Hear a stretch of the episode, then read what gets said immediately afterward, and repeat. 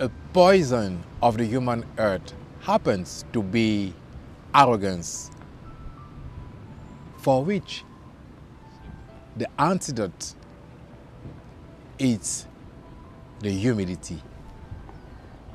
Yes, my beloved in Christ, face it, our selfishness, our arrogance. Christ is proposing to us humility.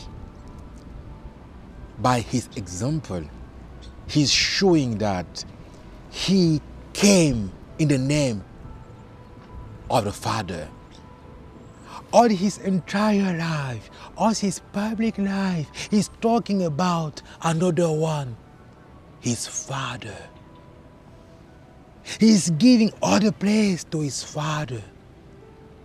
He's showing how we have to be humble, how we have to give the place to another one.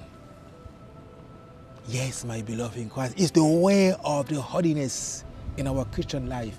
If you and me today we start by giving a place to another one, to a foreigner, to a stranger, to someone that we encounter in, the, in our way, we could learn how in our daily business give all the place to God and how to work firstly for God the Father and not for our own.